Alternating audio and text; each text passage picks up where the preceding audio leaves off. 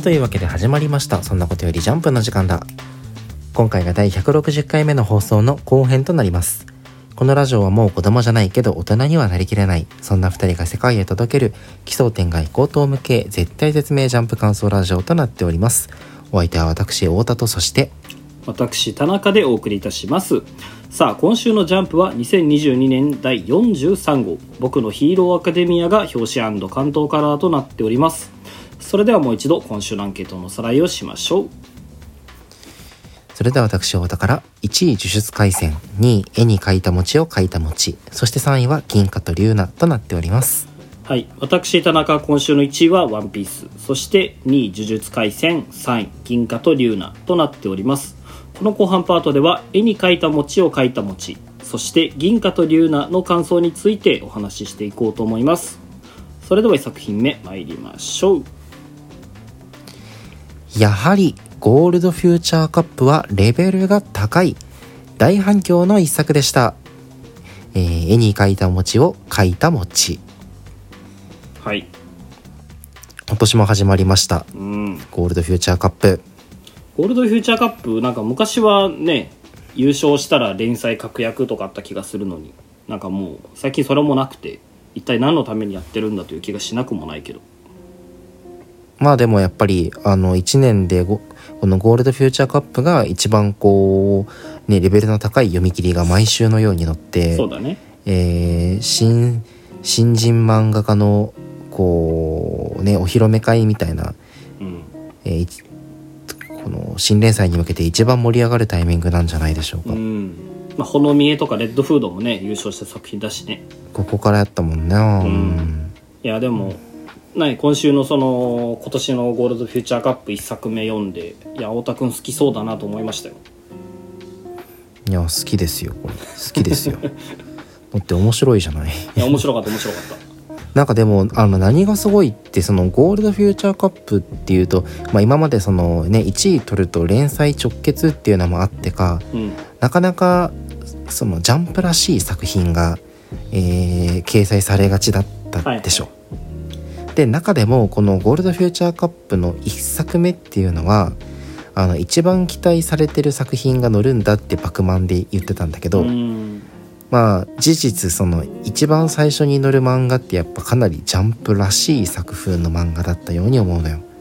なんか前回の一番最初がレッドフードで前々回の一番最初がほのみえだったらしいのよ、そんな中でうん。この絵に描いた餅を描いた餅って、うん。なかなかその今までのジャンプイメージとはやっぱり少しずれたところにある、えー作品だと思ってて、うんうん。それがにもかかわらずその一番最初に掲載されるっていうのはこのそれだけ編集部から評価されて期待されてる作者さんなんだなっていうのを思わせるよね。うん。そうだね。なんかでも、ね、1作品目一番期待されてるっていうのにふさわしいぐらいさレベル高かったよね。レベル高い。いやレベル高い。どういうところが良かった？パッと見でわかるところで言えば、まあ、まず絵めちゃくちゃうまいんだよね。はあ。のすごくポップな絵柄で、うんうん。線が綺麗だからさあうん。あのね何描いてるのかわからないみたいな、えー画面になることがないしうん。あの癖もそのねすごくデフォルメされた癖だからうん。あの読み進めやすいなっていうのがあってうんうん。でまたそのポップさとどポップさと熱い演出が同居してるのが、なんかすごく絶妙なバランスだなと思って、はいはいはい。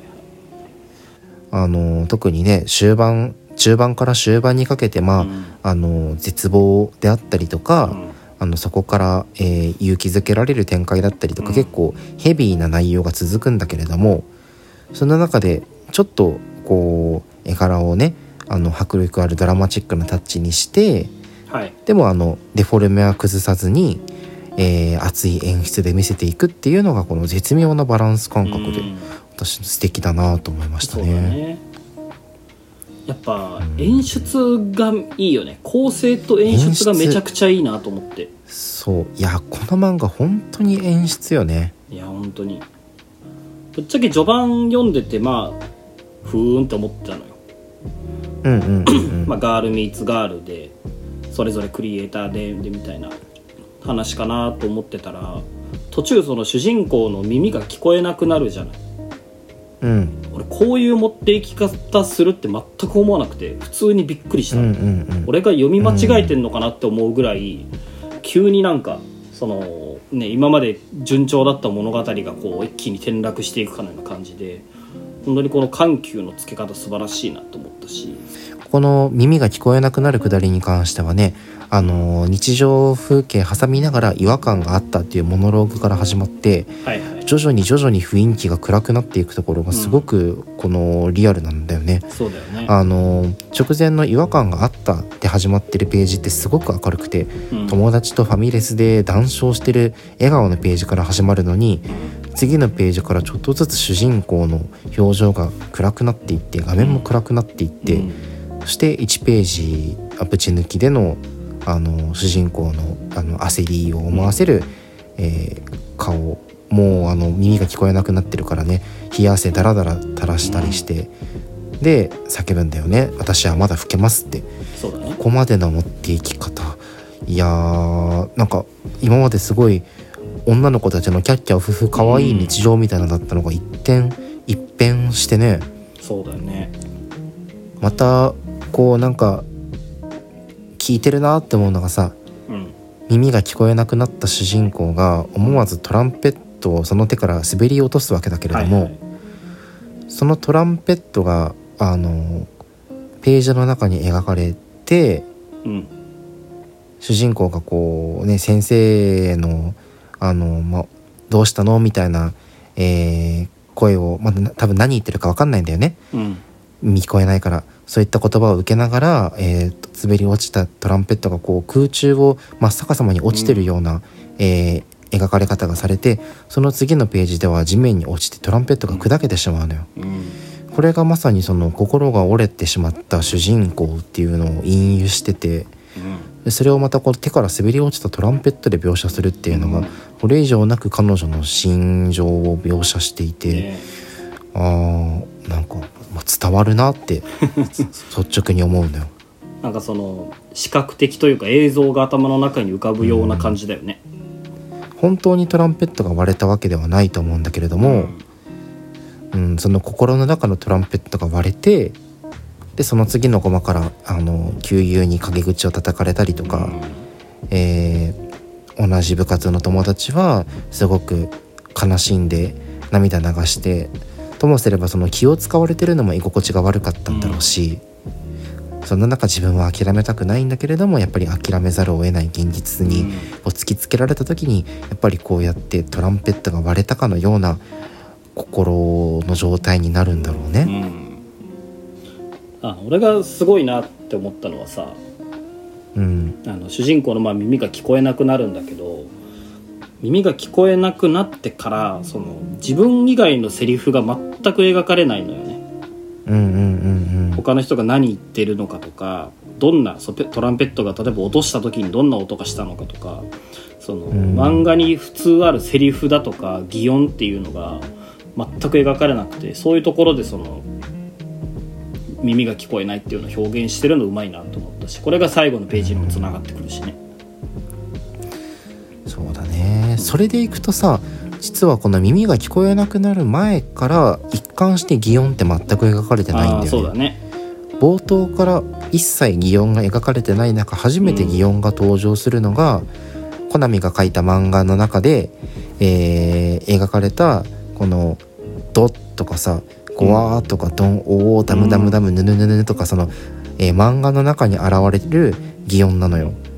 はい。だからその漫画の中の擬音書き文字による擬音ってあくまでその文字であって絵じゃない。うんえー視覚的な表現であって、えー実際の音ではないにもかかわらず冒頭からこの中盤、えーコナミの漫画を読むシーンまで全く漫画中に擬音が描かれてないことで、うんここで初めて登場する漫画的な擬音っていうのが本当の音のようになんか読み手に流れ込んできてここでその久しぶりに音というものに触れた主人公の気持ちに自分を重ねることができる気がしてね。うんなんかここまでために貯めただけあってやっぱこの見開き効くなっていう印象。素晴らしいね。そうそう。でその後うん祇園がね登場するようになってうん、プワーンプワーンってあのトランペットの音色もここで初めて描かれるんだよねうん、最後そのコナミが篠宮さんに対して食ってかかってでその後コナミが成功するじゃない漫画の感として、うんうんうん。で最後その鼻向けのように篠宮さんがトランペット吹くんだけどここでは擬音が描かれないのよね。そうね。ここが俺うん。すごいいいなと思って、その結局コナミとかがどんな音を聞いたのかっていうのはもう読者の想像に委ねられてるわけですよ。うん。そんな中擬音の代わりに描かれるのがこのねクソデカフォント。やっぱり人類ってクソデカフォントが好きなんじゃない？クソデカフォント好きだよね。アンデラといい。ね。本作といい、ね。いやーこの緩急のつけ方はえぐいなってうん。シンプルに思っちゃったね最後のクソデカフォントかっこいいよね。いい。まあそのトランペットの音色についてもえっとファーストトランペットに任命された時に、うんうん。えーコナミの前で篠宮さんがトランペットを吹いてあげる時にここでもあの机とかが散乱する、えーひ表現が、あの出てきてて、うん。まあ、それだけトランペットの音色が、まあ、明朗で、えー衝撃を与えるものっていう表現なのかなとこのうん。冒頭を読んでる時には思ったんだけれども、うん。あのまあ、さっきお前が言ったようにこあの物語の一番最後でも、えー屋上で篠宮がトランペットを吹くことによってうん部室にいたコナミの周りで机が机とかねあのプリントとかが、えー舞い上がってあのトランペットの音色だっていうのを久しぶりにコナミは、えー聞くことができるんだけれども、なんかこれがさっき言ったその漫画の中の擬音っていうのとなんか対になってるなと思って。うん本来作中の登場人物であれば音として聞いてるものをうん。うんこのプリントのプリントとか机が飛び散るような視覚的な表現で、えー落とし込む一方で本来作中だと目に見えない、うん。あの音っていうのを今度文字という形で、えー読者があーえーつと漫画の擬音を使うことですごく音っぽく漫画の中で表現していて、はいはいここのなんか対照的なトランペットの音色と漫画の中の音っていうのの、えー位置関係もうーんおしゃれな配置だなと思って、ね。個人的には好きなポイント。その漫画を描く上では実際に劇中で鳴ってる音を視覚的に表現するために文字で描くけど登場人物たちは当然文字としてそれを認識してるわけではなくてあの実際に鳴ってる音をそのまま音として認識してるとだからこそこの篠宮さんがかが吹くトランペットの音っていうのは文字で表せるようなもんではないからこそこの小宮さんは感動してるっていうのを描いてるってことだよね。でこのまたあの実際音ってほら空気の振動だからね和太鼓の演奏とか聞くとそのビリビリとした空気の揺れを肌で感じるじゃない、なんかそういう経験もあってなおさらこの、えー机とかプリントがドッシャーンってなる様と、うん。トランペットの音色っていうのが体験として読者の中でもなんか紐づくのが、えー伝わりやすいよね。うん。素晴らしいね。結局俺ちょっとよく分かってないことがあるんだけどさ。うんうん。絵に描いた餅を描いた餅ってどういうことなの？つまり。なんだろうね。なんだその俺。多分一番大事なところを読み解けてなくて篠宮さんがコナミのことを絵に描いあていうか漫画のことを絵に描いた餅って揶揄するんだよね最初うんうんうん。絵に描いた餅っていうのは、えーなんて説明したらいいのかな言葉の意味としては物として実際に綺麗だったり素晴らしかったりするんだけど実際には役に立たないじゃんっていうことだよねとか実まあ、現しないじゃ机上のん空論みたいなもんだよね。みたいなことかな。ううん。っていう意味がまず絵に描いた餅。で絵に描いた餅を描いた餅っていうのは漫画を描いた餅ってことだよね。うん、一番最初にで出てきたワードとしてはねあのー音とかがない漫画に対して篠宮さんは、えー絵に描いた餅じゃない効果音とかって絵に描いた餅じゃないって言うんだよね。ああそうあそうか効果音について言ってんのかうん、その篠宮さんやっぱ音楽家だからあの漫画って音がなくて、ねうん効果音でいくら表現してもそれってあのー音を描いたつもりになってても実際に音ではないから絵に描いた餅なんじゃないって言うんだよね。はいけど、じゃあ篠宮さんがあの耳が聞こえなくなったことで音に触れることができなくなった時に、そんな中で音に触れることが叶ったのが、え祇園のおかげ。ー、こなみちゃんの書いた漫画だったわけ。うん。でそこまでわかんないよ。えっと篠宮さんにとって耳が聞こえなくなったことで今まで当たり前に聞こえてた、えー音っていうのが、それまで餅だったのに、えー絵に描いた餅になってしまったのよ。うん音が絵に描いた餅になったんだけれどもそれをさらに漫画にした餅ってことじゃない？って考絵に描いたえると餅をか、うん。絵に描いた餅を描いた絵なんじゃないの？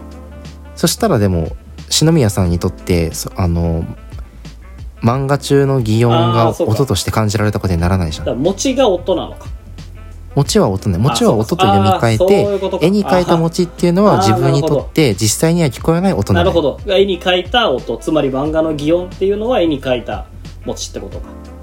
一回整理しよう。一番最初はえっと音が聞こえてたからこそえー漫画中の音を絵に描いた餅だよねって言ってたんだけど、その後耳が聞こえなくなったことで篠宮さんにとって絵に描いた餅っていうのは今まで日常に接してた音そのものになりました、はいはいはいでそんな篠宮さんにとって音に触れることができたのが、えー漫画の中の音でした。はい。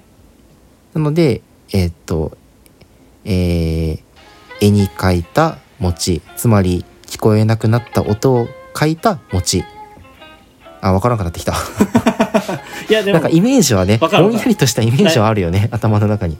絵に描い絵に描いた餅が絵に描いた餅じゃなくなって餅になったってことねそうそうそうそうそうそれを絵に描いた餅を描いた餅ってことね。絵にそうそうそうそう。そうね。絵に描いた餅つまり漫画の擬音が自分にとっての餅。本来の餅になった。音になったってことだよね、絵に描いた哲学ですね。を描いた餅。うんそうだね。一番最後の餅っていうのは、えー漫画の擬音のことだよね。ああそうだね、まあね哲学ですね。これはあのライフハックなんだけど難しい話に出会ったら哲学ですねって言っとけば分かってる風になるから。いやーでもねそこそういったなんかあの読み解きたくなる小難しさも含めて、こう読者を引きつけるパワーのある作品だったよね。うん。あまず最近こういう話流行ってるなとは思わない？なんかいや そうなのよ。そこだよ。結局は。ここまでベタ褒めしといてあれなんだけど。まあまあまあこの手の作品かっていうのはちょっとあるというかなんか女かける女で、うん。クリエイターがテーマでで作中作がさメタ的にそのタイトル回収されるみたいな,、たつきのなんかね。読み切りだったり失恋ビギニングだったりなんか。ルックバックじゃんって言いたくなるんだよね。そうなのよね、まあゴールドフューチャーカップに出てるのもなんか、もう珍しくなくなってきたなってそう。そういうそうなのよ。それはちょっとある。あのだからこそこの作品が陳腐だって言いたいわけじゃなくて。ただ、うん。あの単純に流行ってるよねっていうのを言いたいだけで、うん。まあそれをねあのその題材が大事じゃないからね読み切りって。そんなん言い出したら「ワンピースみたいな作品なんかいっぱい読み切りあるわけだしトリコみたいな作品もこの間あったしさ。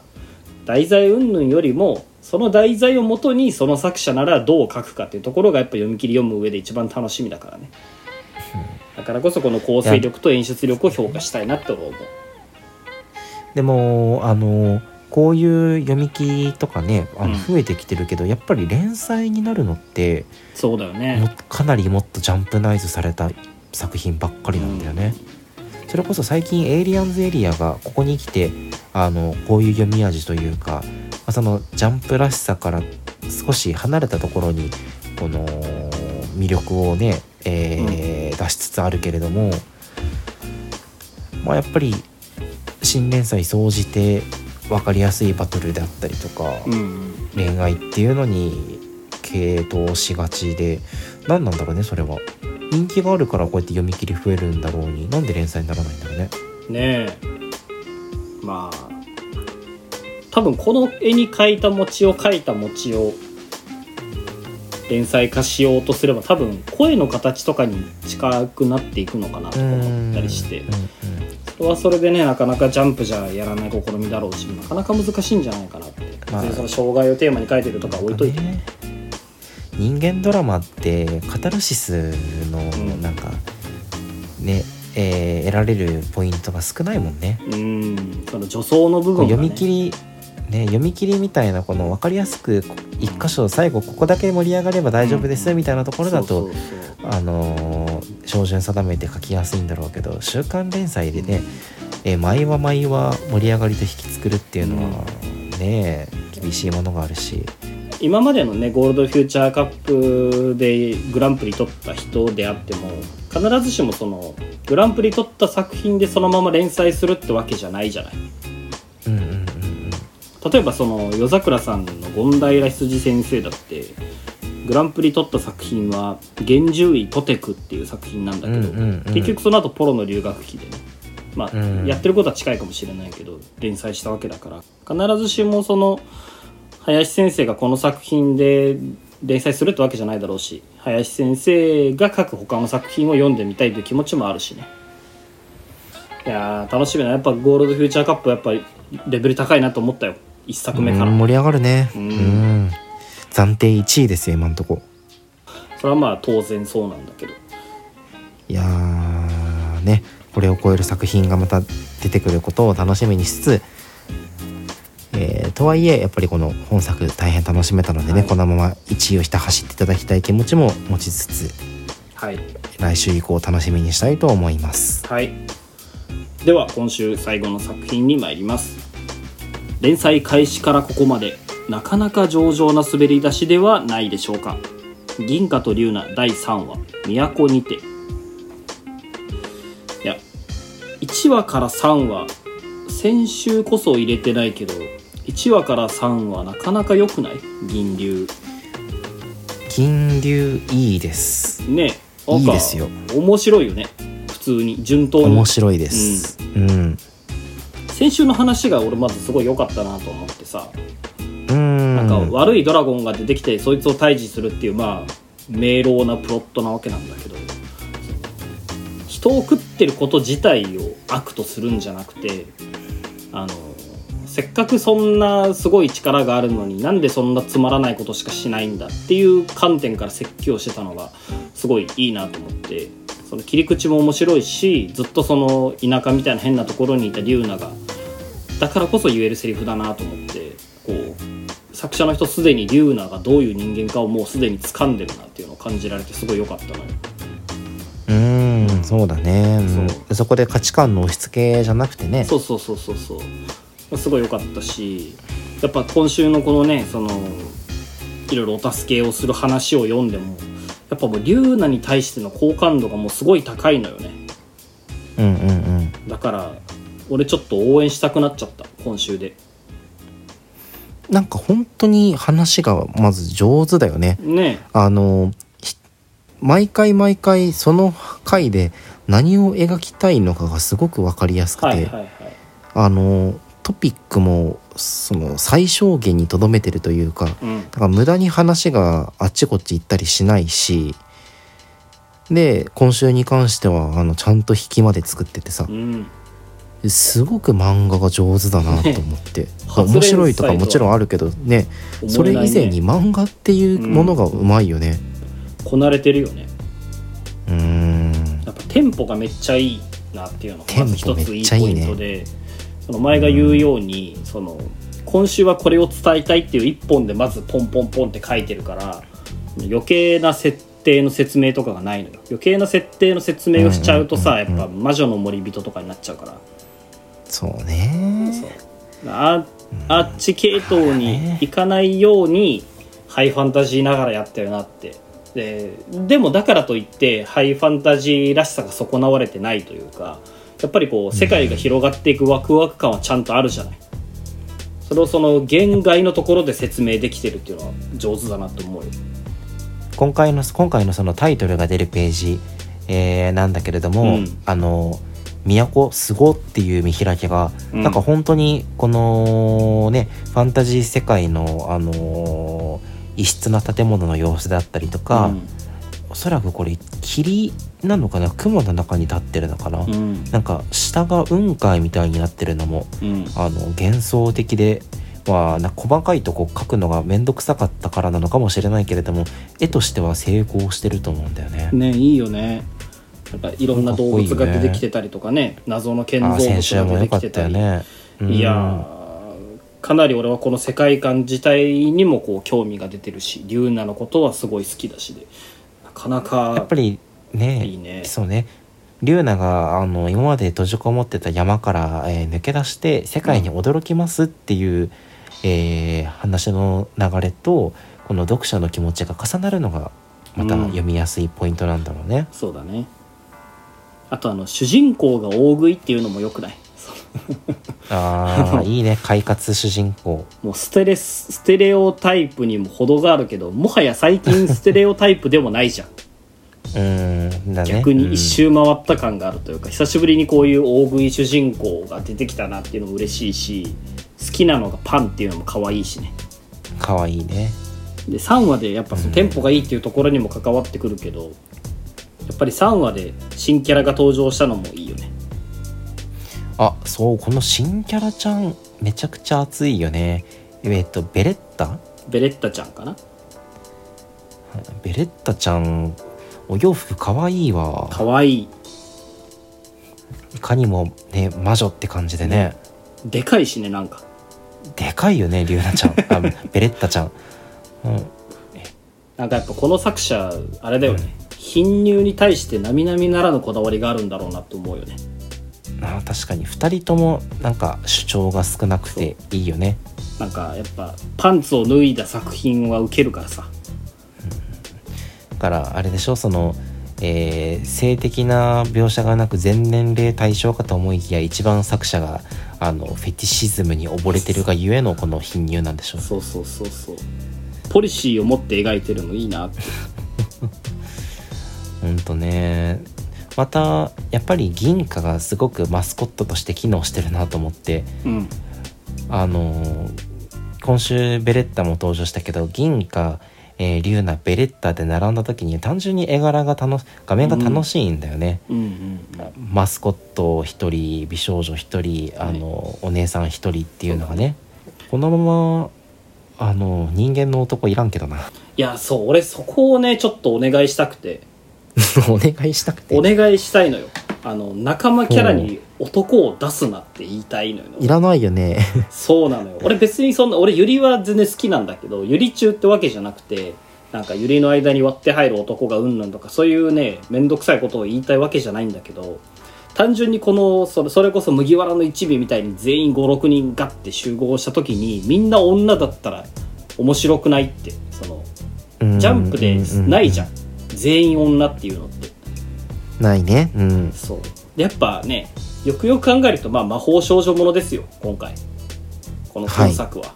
で考えるとやっぱジャンプでや魔法少女もの連載してくれるの嬉しいなと思うから頼むから仲間に男を出すなって言いたい俺は。いやそうなのよ。まあ銀貨ぐらいでちょうどいいのよね。このマスコット前としてるキャラクターで。本当に。銀貨を中心とした魔女っ子ハーレムでいいじゃんって思っちゃうなね側ももちろんいい中で今週やっぱそのテンポ感の良さ改めて言うけど、こんなにまとめてクエストクリアするとはっていうこれねいいよね。これいい本当にいい。波の作者はねレベル3クエストからやるわけですよ1個ずつ。波はそうですかね本当に。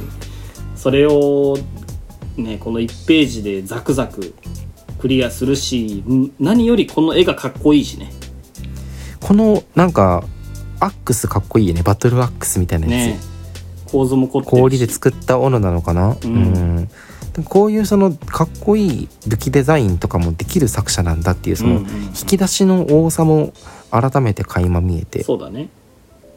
なおさらこの本作を推したくなるゆえんなんですよ。うん。で最後一気に七つ星大迷宮行動の依頼を受けるわけなんだけどいやいいね王道だ。王道。ここでね、あのー銀貨たちをバカにしてたユニオンから頼うん。この依頼をお願いできないかって逆に頼み込まれるようになってね、鼻を明かしてやったようでまあ気持ちいい部分もある反面え銀貨たちの力がどこまで通用するのかっていう、いわば序盤の腕試しですよ。多分一巻のボスみたいな扱いになるんじゃない？このこれでなんか出てくるならね。であのベレッタが何もできないと思われてたけど実は有能なやつだったみたいなひ秘められた力が出てきたりとかね、そんなテンプレでいいのよ、ね。最初は。その展開じゃないところで良さがすでにあるんだからさ。絵のうまさとか。女の子の可愛さとかであるんだからもう。どんどんこのままねテンポアップしてサクサク進んでいってくれて全然いいね俺は。いやーなんかここまでその平均点が高い新連載ってまあ久しぶりだなと思って。うん。最近なんかあれだよね。新連載何連弾とかで一番期待されてたやつがあんまり跳ねなくてそうじゃないやつがぐっとあの人気出るみたいなのあるよね。ああそうだね。うん。エイリアンズエリアとかもそうじゃん。うんうんうんうん。同期たちの中で賞味まあ一番期待されてなかったけど俺今一番好きだしそっか。まあほのみえもねやっぱ近未来杯もあって期待されて入ってきたけどうね、ん。なかなかままならないのがこのジャンプといはい。う戦場ですけど、この銀貨と龍奈に関しては滑り出し上々ですもん。うん。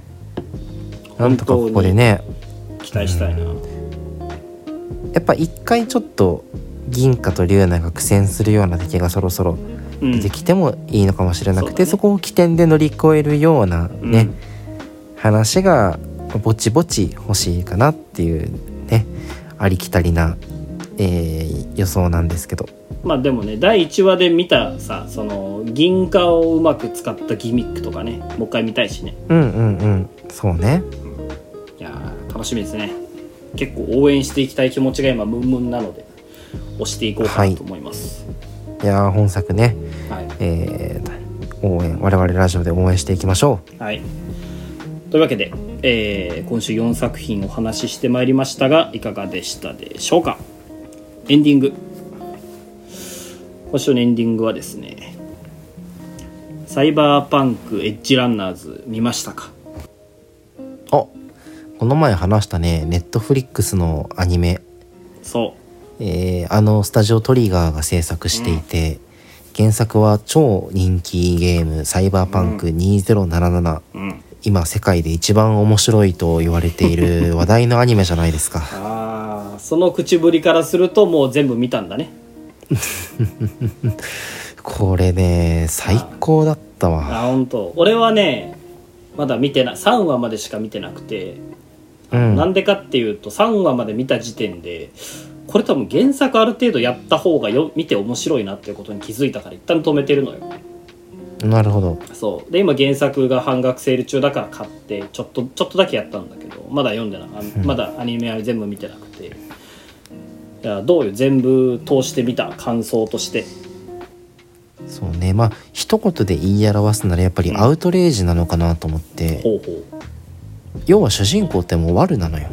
ううんでワルがあのーまあ、栄枯盛衰といいますか一花咲かせた後にやっぱり散っていく物語なんですよね。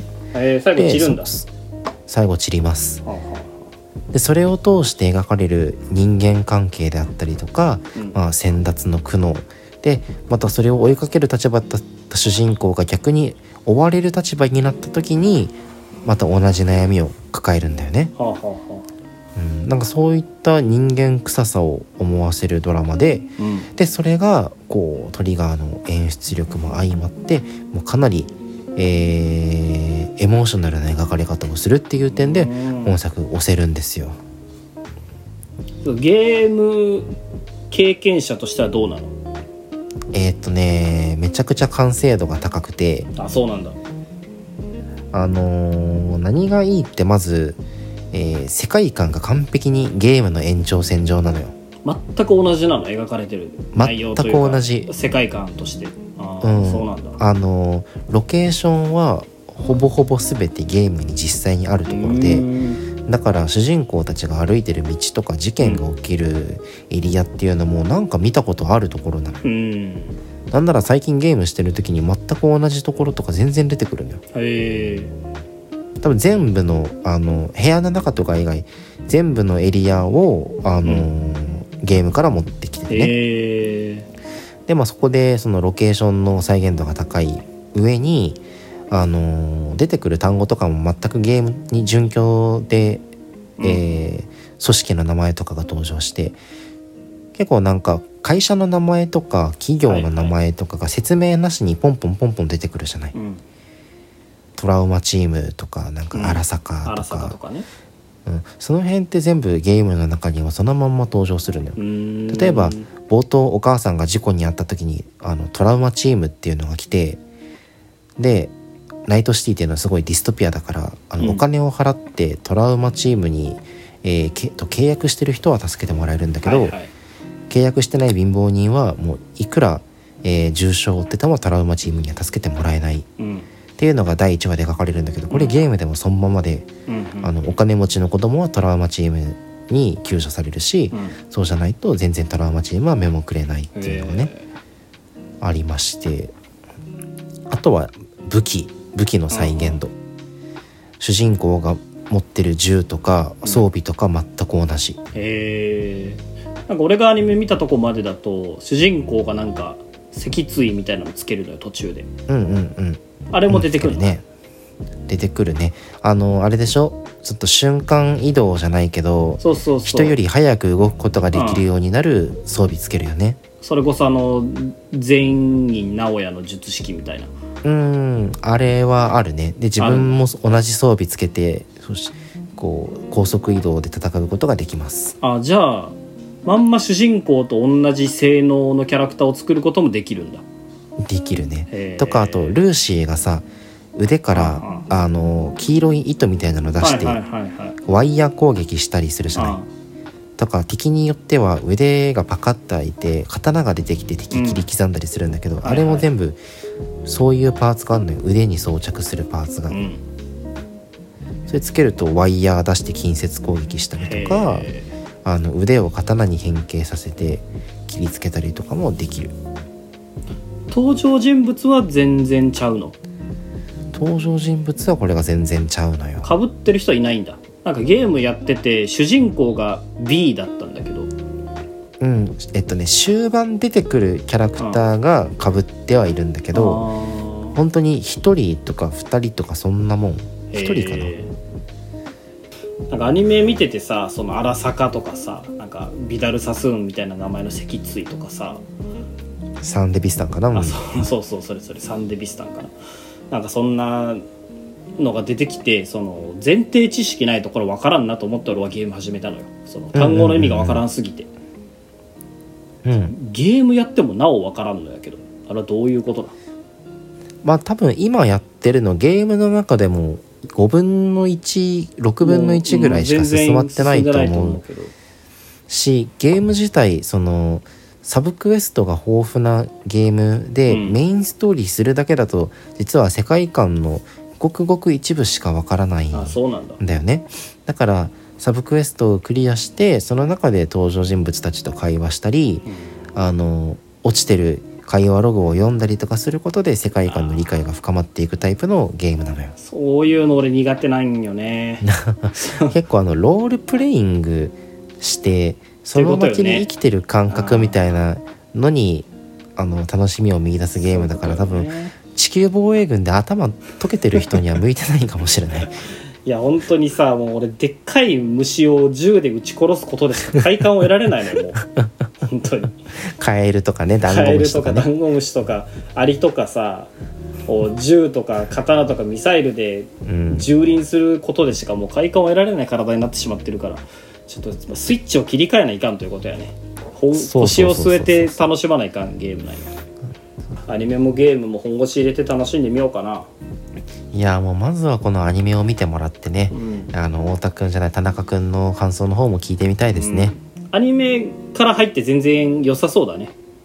あうんうん。結構ツイッターもアニメで興味持ってゲーム買いましたって人かなりいるから。うんじゃあこれお聞きの皆さんもねまずアニメ見ていただいて興味が出たらね今あの半額ですしぜひゲームの方も買って遊んでみてはいかがかなと思います。今えかなり熱い本作、えーサイバーパンク2077およびエッジランナーズですのでね、えー皆さんネットフリックスとプレステ5をご用意いただいて、はい。えーどちらもぜひ楽しんでください。はい。というわけで今週の「そんなことよりジャンプ」の時間だはここまでにしたいと思いますそれでは来週の「ジャンプ」でお会いしましょう。さようなら。バイバイ。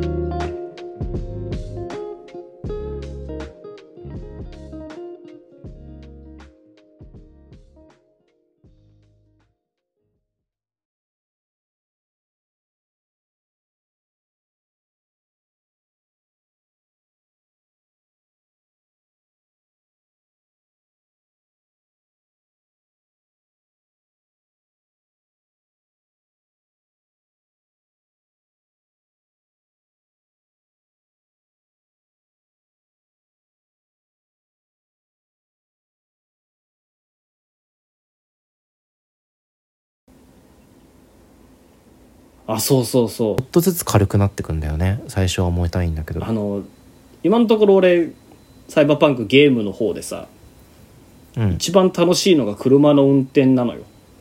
楽しいよね車の めっちゃ楽しいい車の運転するの。あのああの街を走るってのがまずそう楽しいもんね。そうそうファストトラベルをする気にならんというかあと、うんわかる、ね GTA みたいにそのペナルティーがないじゃん。